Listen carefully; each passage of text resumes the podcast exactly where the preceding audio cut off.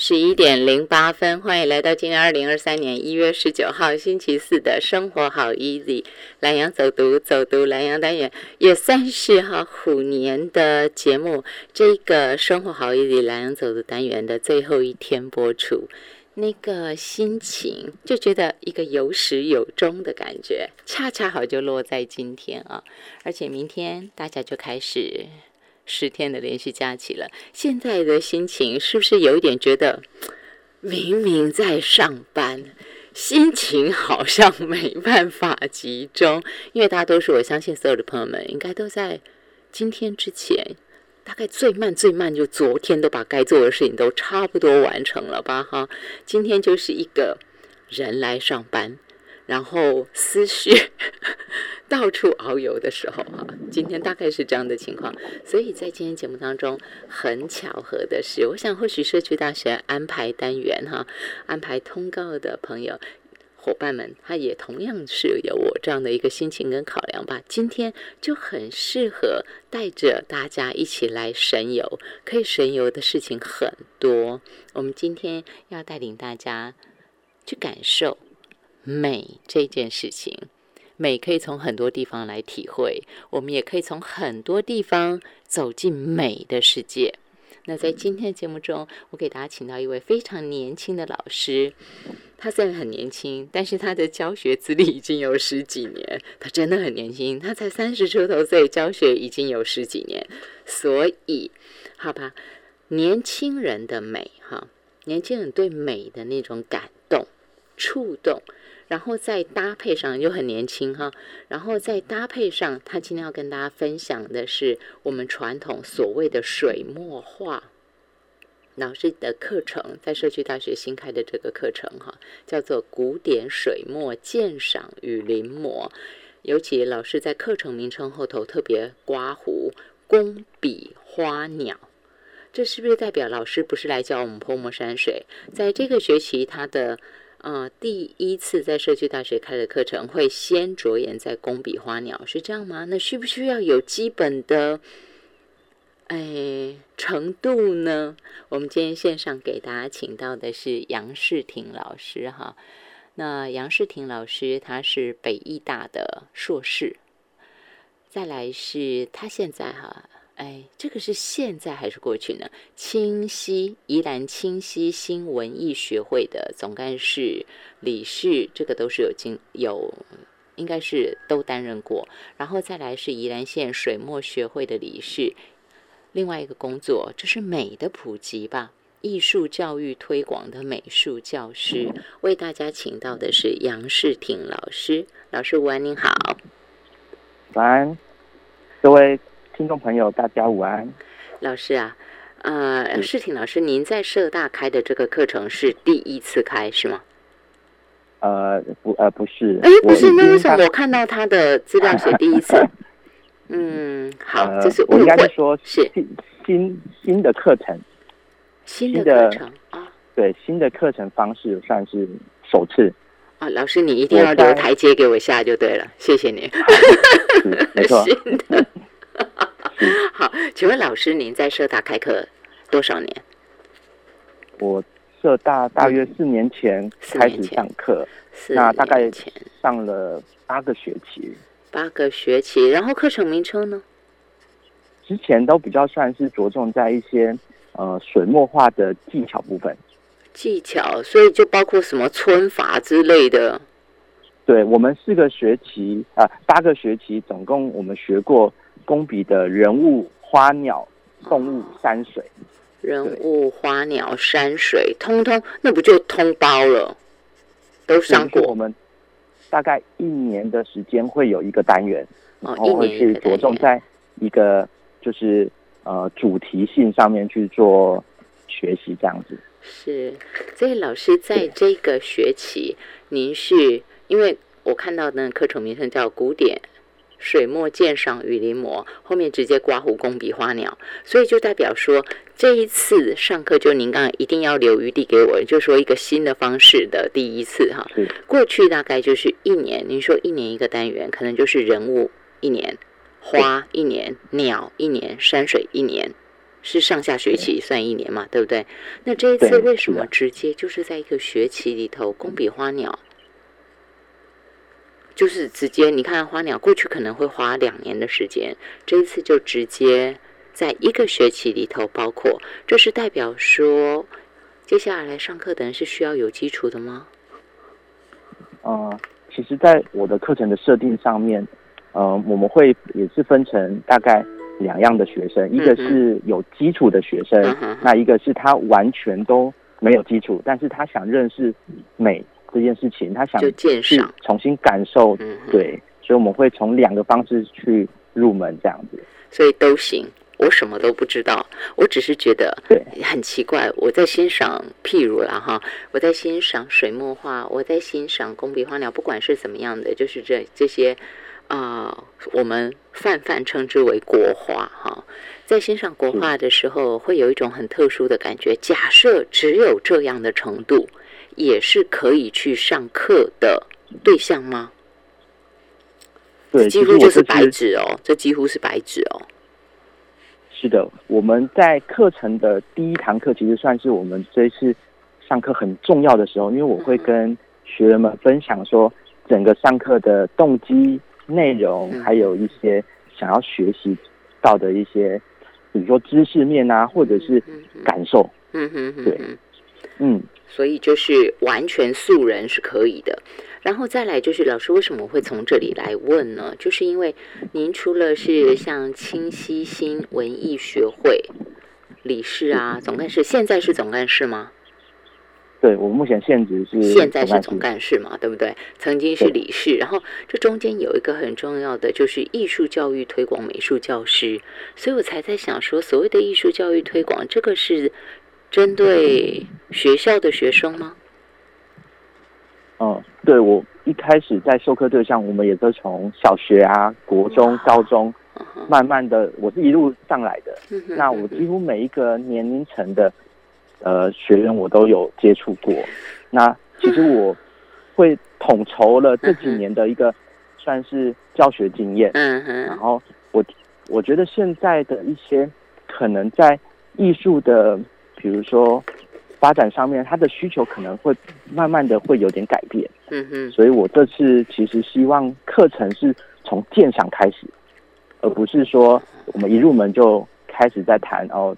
如何画或如何去表现这样子？嗯哼，好，所以最主要是鉴赏，所以你才会说，就算我全部都不懂，我只要有心想学、想要了解、想要认识，都欢迎大家入门。但是老师，我还是要问一下，毕竟啊，就说来上课了嘛，而且啊，那个课程名称还是有临摹两个字，对不对？鉴赏在前面嘛，鉴赏与临摹，所以呃，鉴赏为主啦。如果对程度一开始没有程度的来讲，我就鉴赏入门，我先看得懂，我先懂怎么欣赏作品，对不对？那再来那个画的部分，我现在指的是没有基础的人，那他什么时候要开始临摹？什么时候他要开始动笔？预计老师的课程规划。嗯课程当中，我们会可能第一堂课会先去了解，就是我们这学期呃报名的学员他的一些程度，他的基本的资历啊、程度啊，或者是对，我们会先去了解。之后我会在课程当中先看说哪一类型的一些学员他们的比例，比如说一些已经有基础的比例比较多，那我可能就会先从鉴赏开始。那如果这次学员他们是比较多是。呃，没有基础的，那或许我在第二堂课的时候，就会让他们简单的先体验一下，呃，笔墨是什么意思，笔墨的了解或者色彩，然后我们再进入鉴赏，是，还是以学员他们的一个呃本身的一些先辈知识来去做课程的那个引导，嗯，这是老师。基于他过去就老师的教学经验是非常丰富，因为他年轻，所以我才一定会问年资。我之所以要问这个教学资历哦，是要给收音机旁的听众朋友参考的。因为有的人会觉得年轻的老师啊，他会有耐心教我吗？我都不会，所以我才刻意这样问老师的哈。那老师刚刚有讲，从国小、国中、高中。每一个年龄层，他其实全部涵括，包括成人，老师都教过，都带过，他的社大都已经带四年了，所以要请大家放心，就是只要你愿意学习，即便是想要先学会鉴赏，你都很欢迎来上老师的课。老师的课程名称叫做《古典水墨鉴赏与临摹》哈。那在社区大学是罗东社大，老师，您这个课只开罗东社大吗？对，我这学期从罗东社大开始就是开课。啊，那宜兰社大有开吗？这么，宜兰社大今年目前对，今年目前还没有。嗯。对，所以想报名的朋友，就大家把握一下哈。老师既然在说到鉴赏，我们待会儿下一趴，我再请您稍微给大家介绍一下在临摹课程的规划安排哈。那我这一段，我想先请您谈鉴赏，因为您的背景比较特别，您是您您都是北医大的嘛哈？您大学念的也是北医大书画艺术学系。大学书画是台艺大哦，台艺大，台艺大哈，台艺大书画艺术学系，然后再来硕士的部分是呃国立台北艺术大学，就北医大美术系硕士班，在这样的一个背景之下哈，很多学美术的人其实他可能是没有下厨的。就是君子愿庖厨，他可能没有在这一块上头汤汤水水的，他可能比较没有接触。但是我看到相关的介绍，新建会房，新建会房，然后还有一个是您的厨艺的这个部分，就是行运茶餐，这个也是您的艺术创作的一环，对不对？对，其实这个这个空间，我觉得它算是一个。呃，我跟人与人在呃，比如说沟通艺术的一个算是媒介或者是一个平台。所以您的作品，我可以这样认知理解吗？您的作品不止在画布上，对不对？对我，我我其实这几年开始已经慢慢的走入人群。除了我自己本身的创作以外，我觉得有很多美的事情其实是可以。跟人之间慢慢去达成的，或者是去展现的。那我我成立了一个这样的空间，就是希望可以跟更多人的互动，然后传达一些呃，可能我感受的美，或者是我可以去理解一些其他人感受的美。嗯哼，那这个在做餐呃，当然哈，嗯，这个我更好奇就是，你看哦，一个从小。学习艺术的人，他是在什么时间点开始在呃厨房开始在餐桌上头做他的艺术创作？那艺术创作，因为你要做料理的人，他基本上一定有经过一段的学习过程，当然也有可能是无师自通啦。可是你有很多，因为我有稍微看一下照片，譬如说你要包。什么东西的时候，你要捏几个皱褶，你要包饺子，这所有东西都有功，然后甚至于你的刀法、刀工，所以我很好奇，说这个行运茶餐的部分，当然新建会房是您的作品嘛，有些还可能是客人、客人孩子都有可能他们的艺术作品，但是在茶餐的部分，这是出自您的手笔吗？我我觉得它算是一个我们家族的一个共同创作，哈哈。对，那当然我们我也是一呃里面的一员，算是重要的一环，但是它不是只有我一个人就能够办到的，因为呃如果我们在谈绘画这件事情，它或许是一个呃艺术家或者创作者本身自己就能够达到的行为，但是我觉得在餐饮的一个。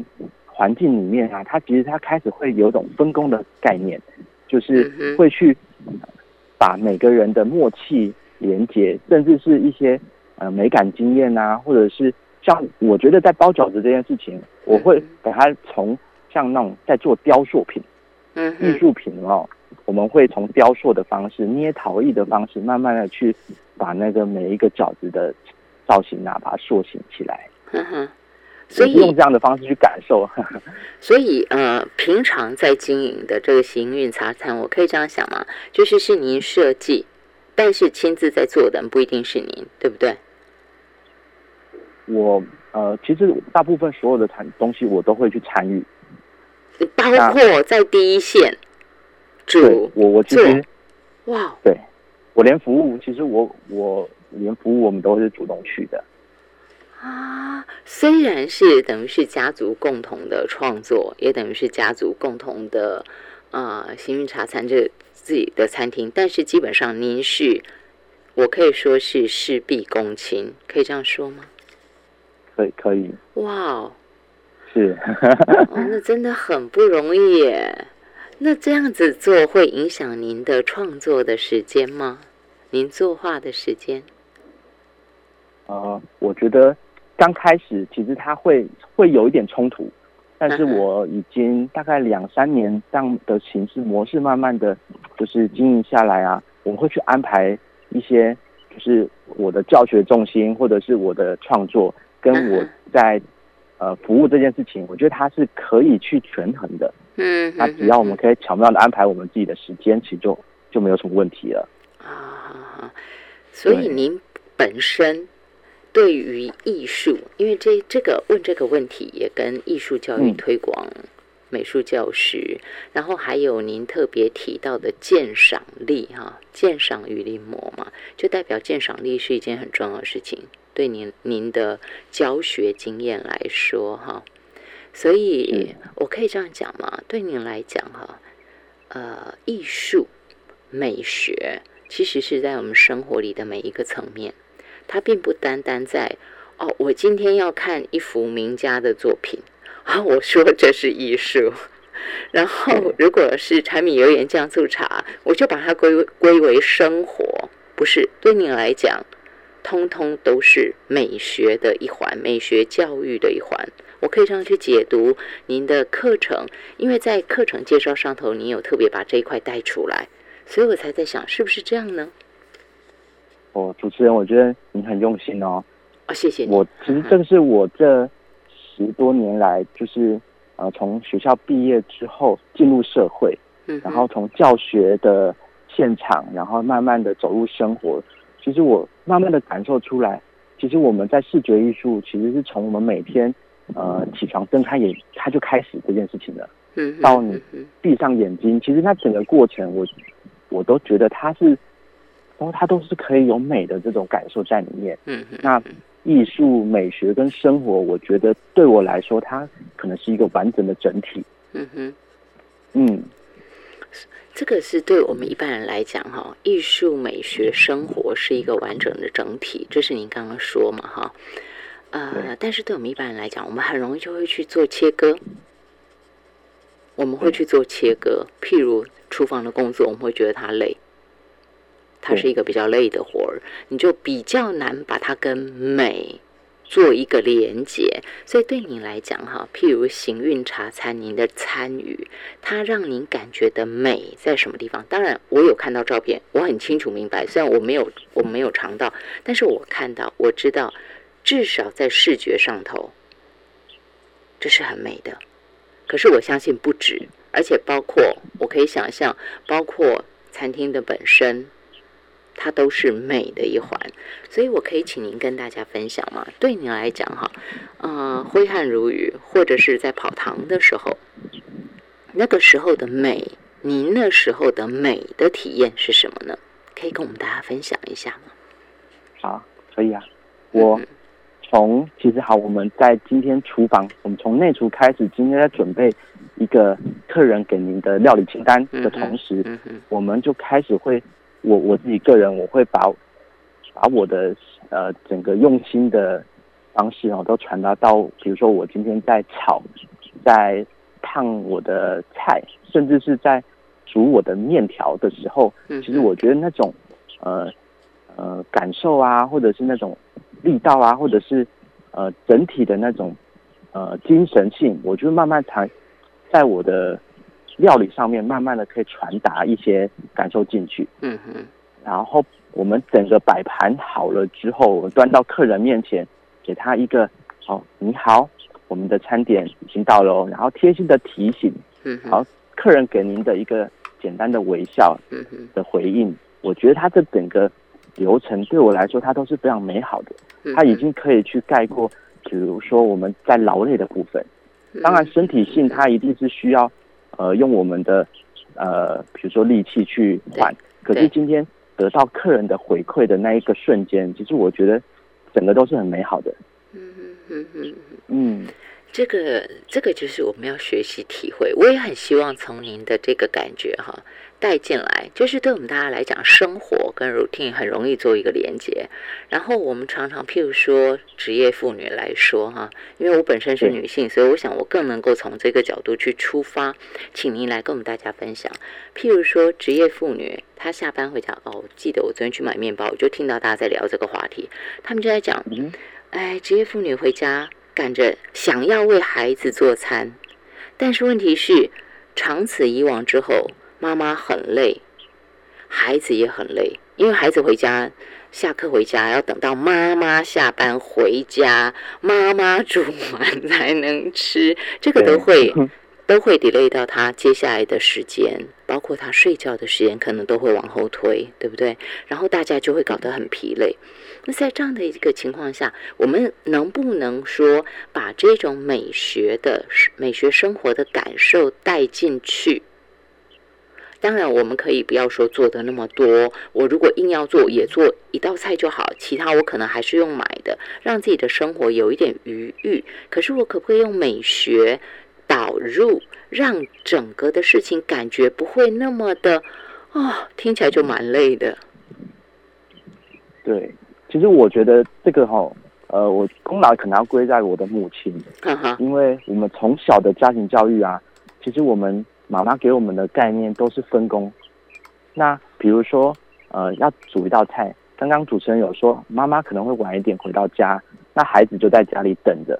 其实我们以前我的我的经验是，妈妈会先呃跟我们可能交代一些，先准备料理的事项。比如说今天菜你要先去帮我们洗一下啊，然后或者是有一些小东西你先帮我们把它准备好，那等妈妈回来的时候，她才可以有点像是大厨跟二厨或者是助理一起在做的一个事情。对，所以我们从小我就是这样子跟妈妈一起在生活，所以我很感受到的是，不是妈妈一个人很辛苦的在那边煮饭而已，收拾还要妈妈。我们其实对从小我。像我家是我跟妹妹两个人而已，啊，就是两个孩子，所以你们两个人就帮妈妈，就当妈妈的杀手就对了。对，所以到了现在的餐厅的模式也是，妈妈她算大厨，那妹妹现在她当二厨，其实我就是一个帮他们准备材料啊，或者是一些小事情的角色这样子。但是这个就是从小的合作，对不对？对，慢慢的，我觉得这个是我们为什么会有一个空间出来，我觉得它是一个很重要的原因。这个，大家可能会觉得我话题岔开了，明明是古典水墨鉴赏与临摹哈，可是我就是针对那个鉴赏，因为我我觉得老师的这个呃经历，就是他的艺术跟能够去做行运茶餐，而且行运茶餐也已经不是。不是这几年，并不是两三年的事情，是五六年，是不是？我看到介绍说，是吗？对，我们好像二零一五年就是成立这样子，所以有一点点时间了。是，那耐得住这个，就代表说我是喜欢的，我是喜欢的，而且我看您这样写的那种感觉，哈，是有一种骄傲的感觉，那种骄傲不是傲慢。而是说，我很高兴，我有做出一个我喜欢的东西，然后我要跟大家分享，给我这样的感觉。你们的那个粉砖上头那种介绍那种感觉，给我这种喜悦的感觉，所以我才会把它跟您的鉴赏、鉴赏力的这块，我特别把它扣在一起。虽然这样感觉跟古典水墨没有关系，对。所以老师，这这个是不是也是？虽然。大概在上课的时候不会谈到这么生活、这么 detail 的事情。可是我觉得美真的是需要这样从小慢慢就在生活当中奠定那种感觉。它是不慌不忙的，它是就算很急，可是也是乱中有序的。它有一定的章法，然后大家都知道我共同正在完成什么。所以家里最厉害的艺术家其实应该是妈妈，她是真的生活家。生活美学，是的。然后您是因为妈妈的传承，对不对？因为我看妈妈做菜也很漂亮。是的。好，那这个绕回来了哈。从小学美术的人，所以你一开始就是那种美术班的学生吗？国小啊？对，我从呃国中开始读东光国中，对美术班。哦，东光国中美术班。那小时候有去上才艺教室吗？呃，小时候并没有说特别去上，没有。但是要要去升学的时候，有先去找，就是潘金瑞老师指导。嗯哼，对，就是跟他请教一些，就是呃，比如说技巧啊，或者是一些艺术的一些未来方式这样子。那个时候为什么会决定要读美术班？呃，我我小时候其实在学校学习，呃，老师都会跟我的妈妈说，哎，呃，事情这个孩子啊，其实在绘画或者是艺术上面，好像有一点点跟别人不一样。对，哦，所以其实看得出来，嗯。嗯，也没有说特别好像去重视他或什么，可是我们自己会平常就是涂鸦或者是做一些劳作，那它是自动性的，而不是说我们去为了课程才去做。那我就在生活当中慢慢的累积，对，啊，所以就从小就还是在艺术上头表现出来，其实是有天分的啦，而且有兴趣，重点就是兴趣。您刚刚讲，并不是作业，但是你就会去做，自己自发性的去画，这就代表是兴趣。所以妈妈也就成全你的兴趣，也不能讲成全了，就是妈妈就看到您的长处，然后也帮助您走上这一条路。真的非常感谢妈妈，她也都是陪伴着我去找很多学习的管道啊，或者是我们以前小时候最常去就是美术馆，然后去看看作品。虽然没有人引导，可是就是会在那样的场合下面啊，慢慢的感受世界。美术馆看作品，今天讲到了很多鉴赏力的那个部分，我觉得那是很棒的，就像。我之所以在鉴赏力，因为难得能刚好碰到杨世廷老师哈，所以我就多在鉴赏力的这一块多请他聊聊。曾经啊，我想很多人去欧洲的时候都会很羡慕，他们连乡乡间乡下都像画一样，像童话一样，或者像画一样，对不对？但是在台湾我们就不会，譬如人家不会出现的铁皮屋，在台湾就会。铁皮屋是一个很容易的建材，这没有错，我我觉得没有错。但是就是我曾经思考过这个问题哈，就是为什么在欧洲他们会设法把自己的家，我的前面呃可能是窗户是什么，我会弄个小花园，那个也可能不是真的小花园，就只是在窗台上装点一下，装饰一下。那如果每一户都这样做，街景就蛮漂亮的。每每一个家，对不对？对，就像橱窗。但是在台湾，maybe 我们有可能是晾衣服。是，没错。我我不是说这样不好，因为我们都要生活，我很能理解啊。我也会匆匆忙忙就近，这样子方便很多。要不然我要去哪里晾呢？这种都能理解，对不对？就是房子的设计也没有方便到那样，所以我最后就是哪里可以晾我就晾哪里。好，我绕回来，老师啊，像是您从学士，那是呃台湾艺术大学哈，那台艺大，然后到北医大硕士，嗯，对您来讲，您有思考过这种就是台湾的美学教育的问题吗？我觉得这个这个议题算很蛮蛮大的哦，嗯就是其实我觉得呃。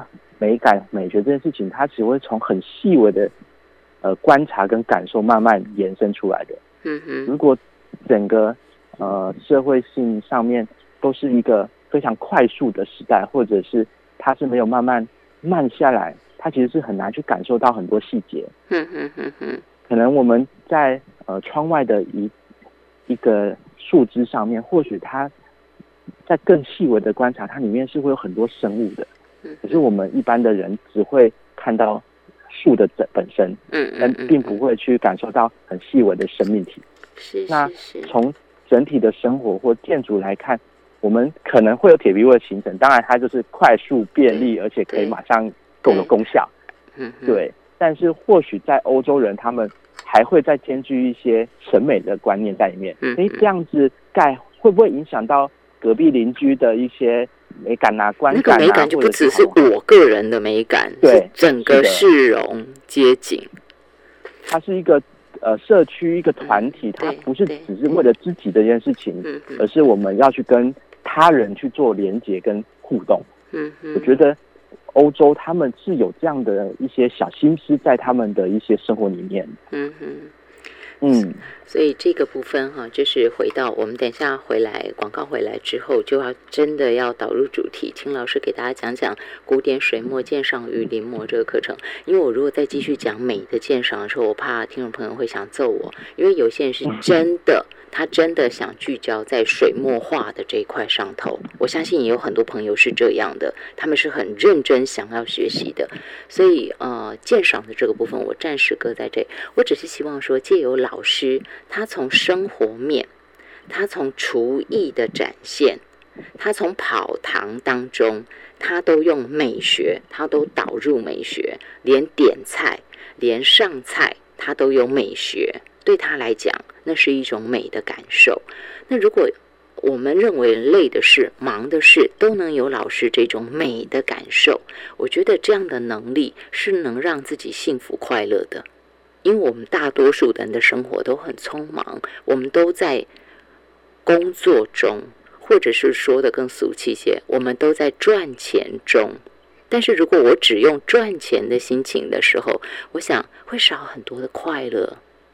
所以，能不能也把老师这个美学的能力、鉴赏的能力导入我们的生活呢？不是说说而已，我们就跟着老师去上课吧，来听听他从水墨画，从古典水墨画带领我们大家培养自己的生活美学鉴赏力。十一点四十分，今天讲好久哦，进广告。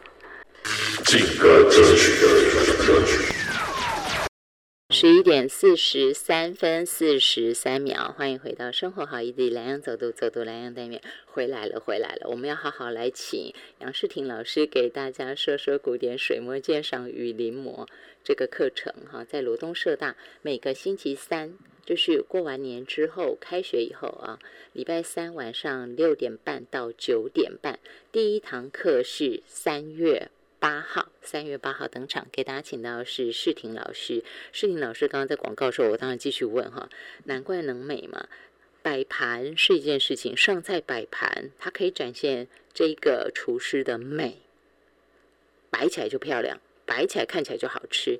然后再来呢，世婷刚刚跟我分享说，其实他们全部都是一起工作，妈妈、她、妹妹，包括哎，你今天厨具怎么选？你餐具怎么选？其实他们这个都是有巧思在里头。好，我现在绕回来，好好再好好来说水墨画哈。老师啊，诗婷老师，我想请您给大家简单的说一下，在鉴赏的部分是我们怎么上课？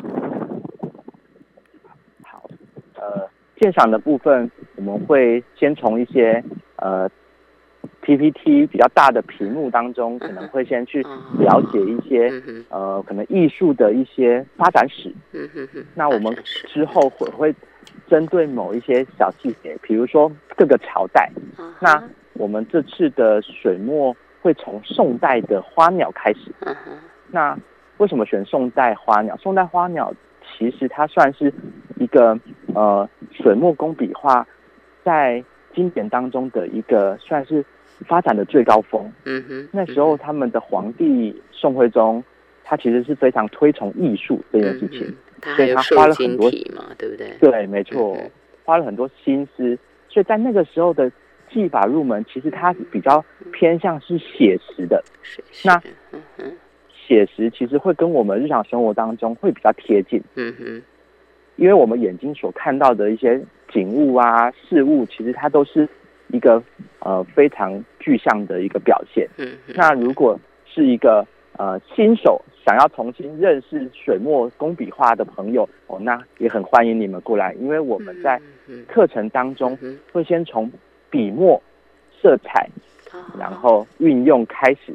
所以其实它也算是一个很入门的课程哦，但是。会加上鉴赏，如何欣赏它的美，并不是说我们去如实的描写一个对象物之后，它就能展现美，它还是会有一个距离的。嗯哼，的。所以这个就是老师在课程中要跟大家分享的。那我问的比较简单一点，就是说。一般我们都会，呃，学任何东西都会想到说啊，我多久可以到一个程度哈？虽然这样太功利了一点，但是难免会有这样的期待啊，就会很期待说，老师，如果我都没基础啊，我一个学期上下，我是不是就稍微画的能见人了？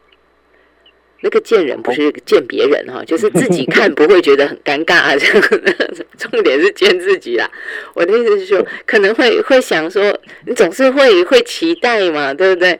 所以老师，你的课程规划里头，一个学期上下来哈，我有基本的，我至少懂怎么看一幅画，没有很懂，但是知道从哪里看起，然后我可以去辨识一些名家的作品有哪些特色，我可能稍微。出具概念，好，出具概念。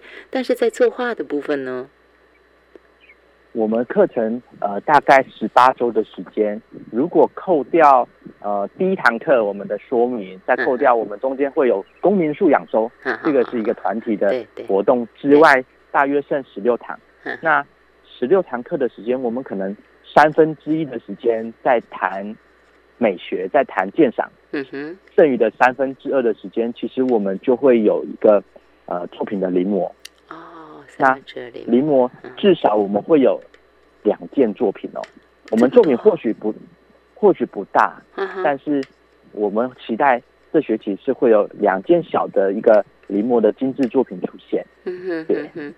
两件精致作品，所以老师那个呃，我临摹的作品是老师会提供吗？老师，呃，应该这样讲，这我们的程度不是在临摹名家的作品。老实说，因为程度绝对不够，所以是不是老师您会针对我们的程度，然后您会画一个我们的程度可以试着去达到，至少不要那么遥不可及。十分之一像跟百分之一像跟千分之一像还是会差很多。我不是说要完全像，至少你画起来挫折感低一点。你知道这个我可以慢慢追，我可能追个三年五载能够稍微跟得上。但是如果名家的作品，我想你可能 以我们这种学习的角度来说的话，你十年二十年恐怕都还是称呼其后。所以老师是不是您会提供画作让我们临摹？是老师的作品。特别针对我们的程度化的作品，嗯哼，我我这次在课程当中，其实我们的教材大部分会使用可能台北故宫或者是历史博物馆里面的一些经典，那我们会去找到一些呃比较适合临摹的的摹本，或许它只是一个局部 局部。但是可能会有很多听众朋友会担心，那我们没有任何基础啊，要怎么样去入门？嗯，这个时候我会分两个系统开始。嗯，第一个是你已经有经验的，那你会有描写能力的，或许他就可以呃自己去我们说呃建稿，自己先去把草稿先去模拟出来。哇，那如果今天是完全新手。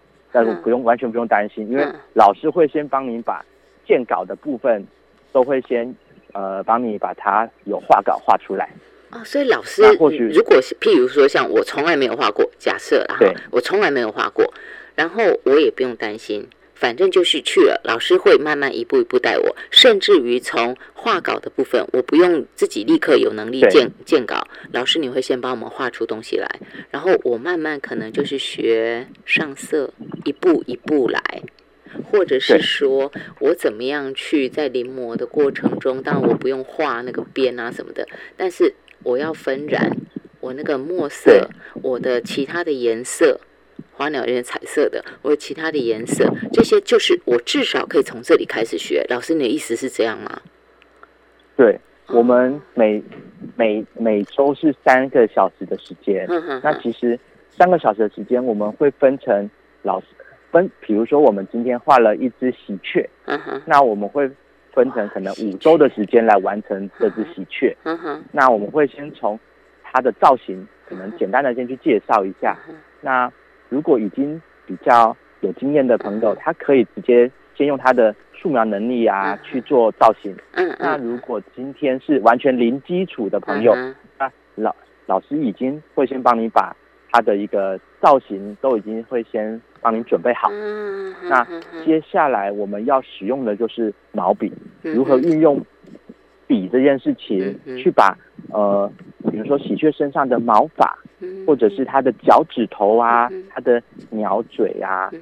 去把它勾勒出来，那每一个步骤其实是会慢慢的一步一步来。嗯，我们按照古典的一个算是技巧的呃一个技法的顺序，这样慢慢的学习。哦，通常我第一学期会稍微比较慢一点。嗯哼，那会看大家的一个，比如说学习的状态，我会去调整我的课程。是，比如说像。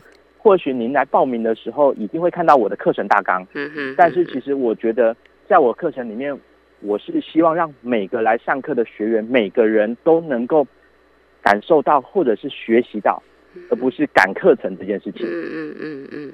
对，所以我会去做课程的跟动。是跟调整，就是我的我们的程度啦。老师会视班级学生的程度来做调整。最重要的是，没有基础的人不要害怕。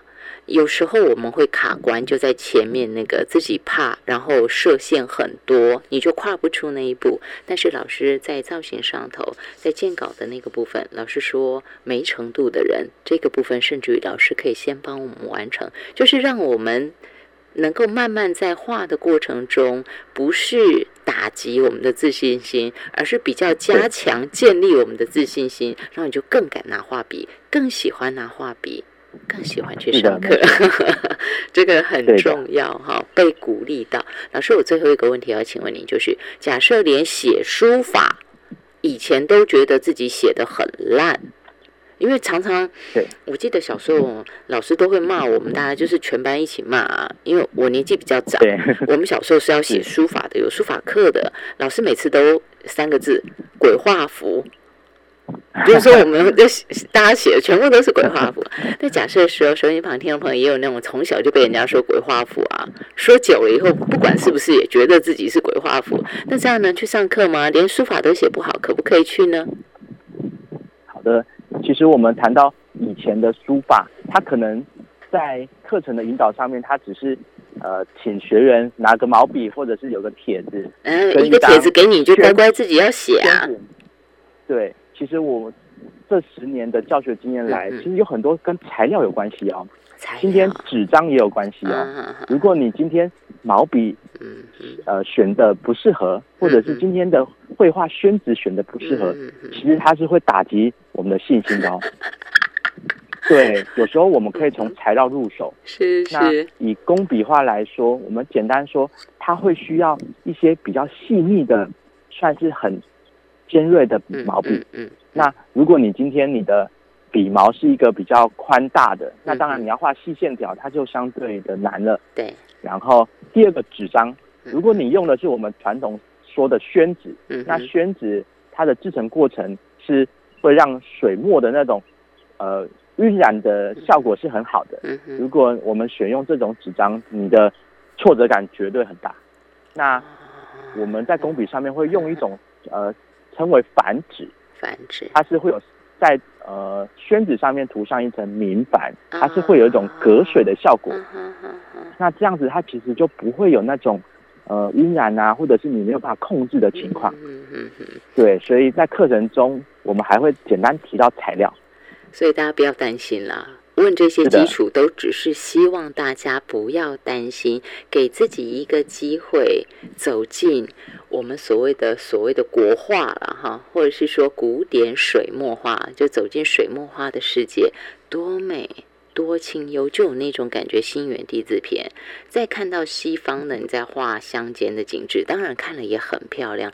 但是你在看到水墨画，尤其是山水的时候，你都会有一种遗世独立的感觉。